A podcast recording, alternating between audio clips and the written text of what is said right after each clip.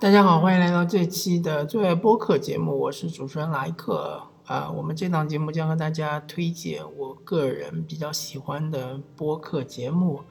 那么我们这一期呢，向大家推荐一个节目，名字叫《东亚观察局》，它是属于 JustPod 的呃下属的一个节目。那个它原来其实这个节目它还有一点说头，它原来是属于这个。嗯，锦湖端会议下面的一个子节目，但是后来由于这个这个节目做的非常的专业，然后主持人觉得也是应该把它单独列出来，成为一个单独的节目。那么向大家聊一聊这个节目的主持人，首先，呃，第一位是樊一茹，樊一茹就是锦湖端会议，包括呃上海闲话的主持人。呃，樊一茹的背景呢，其实如果大家。呃，听过我之前那期节目的话，应该也有所了解。我简单说一说，他他原来是上海的立信会计，呃，当时应该是算大专大专毕业的。然后他去日本留学，呃，是进入了这个早稻田大学，对吧？早稻田大学大家知道是日本三大最好的大学之一，东京大学、早稻田大学和庆应大学。早稻田大学留学之后呢？呃，从事媒体行业，啊，应该是第一财经日报的记者，然后先是驻日，然后就回到上海来，主要是国际新闻的记者，呃，后来就自己出来创业，就做了这个呃专职的播客的这个主持人。然后第二位呢是沙青青老师，沙青青老师呢是一个历史学者吧，啊。他的抬头是上海图书馆历史文献中心副主任。那么，他不但参与了这个东亚观察局这个节目，他还参与了之前的呃忽左忽右的这个节目的创立。然后第三位是全小新老师，全小新老师呢，他是他的抬头是东方卫视驻韩记者，但是他的身份比较特殊，他是。呃，小学的时候就去韩国，呃，读了六年小学，所以说他对于韩国的理解是非常深刻的。他是呃，可以说是在那儿长大的，然后他回到中国来读的好像是初中、高中，但是他长期是在韩国那边生活的，而且他的韩语是属于这种呃 natural speaker 的这样一个水平，对吧？那么这三位组合在一起呢，聊的东亚观察局，它当然就主要是聊中日韩三国之间的这些呃有趣的问题。嗯，全小新老师呢，肯定是和大家聊聊韩国。那么沙欣欣老师，包括樊一茹老师呢，这两位啊，他主要和大家聊一聊日本，日本的一些情况，因为他们确实对日本比较熟悉。嗯。然后这一档节目它的特点呢，就是说他们聊的话题其实都是非常严肃的，比如说是涉及到一些政治选举，对吧？或者前期是以抗疫这样的话题，防疫抗疫，包括是在之前的话，其实当时这个节目还不叫东亚观察区，那就是啊锦湖端会下面的一一档节目嘛。当时我还记得他们聊过这个日韩贸易战的问题，对吧？日韩之间的关系渊源，呃，最近他们还聊过驻日美军和驻韩美军他们的呃异同，的？呃，还有美国和日本以及美国和韩国之间的关系啊，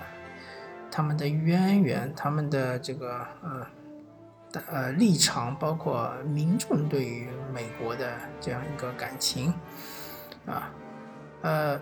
话题是很严肃，但是他们的聊的方式非常的轻松，对吧？啊，插科打诨，对吧？啊，毕竟像樊一茹也好，是全小新也好，这两位老师他们都是媒体从业者嘛，他们这个文字的功底还是比较强的，呃，特别是这种呃口语的功底还是比较强。那么沙晶晶老师呢，他是。呃，一个呃历史文化的研究者，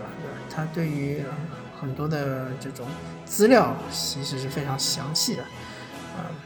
也可以说是信手拈来吧。所以说，呃，听他们的节目其实很有点像是当年听《锵锵三人行》那种感觉。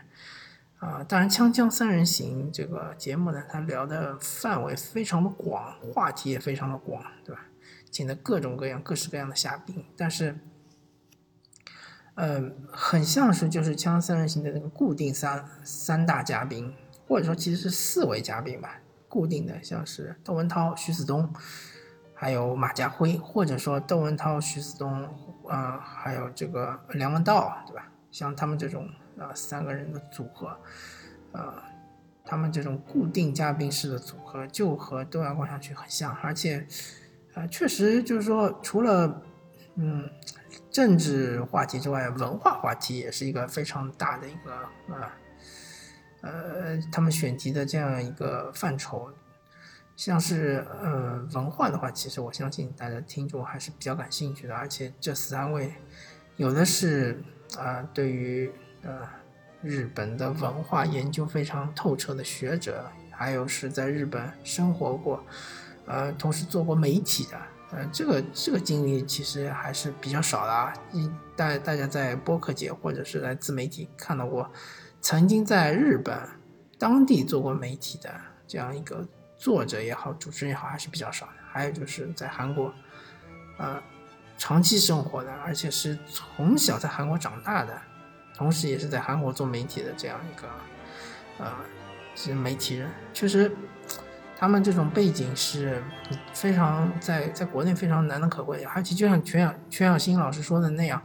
在国内对于韩国这个国家的讨论其实是非常不足的，大家都是，呃，以这个韩流或者说以这个八卦为主，对吧？对于韩国这个国家的认识是非常不足的，嗯。就是，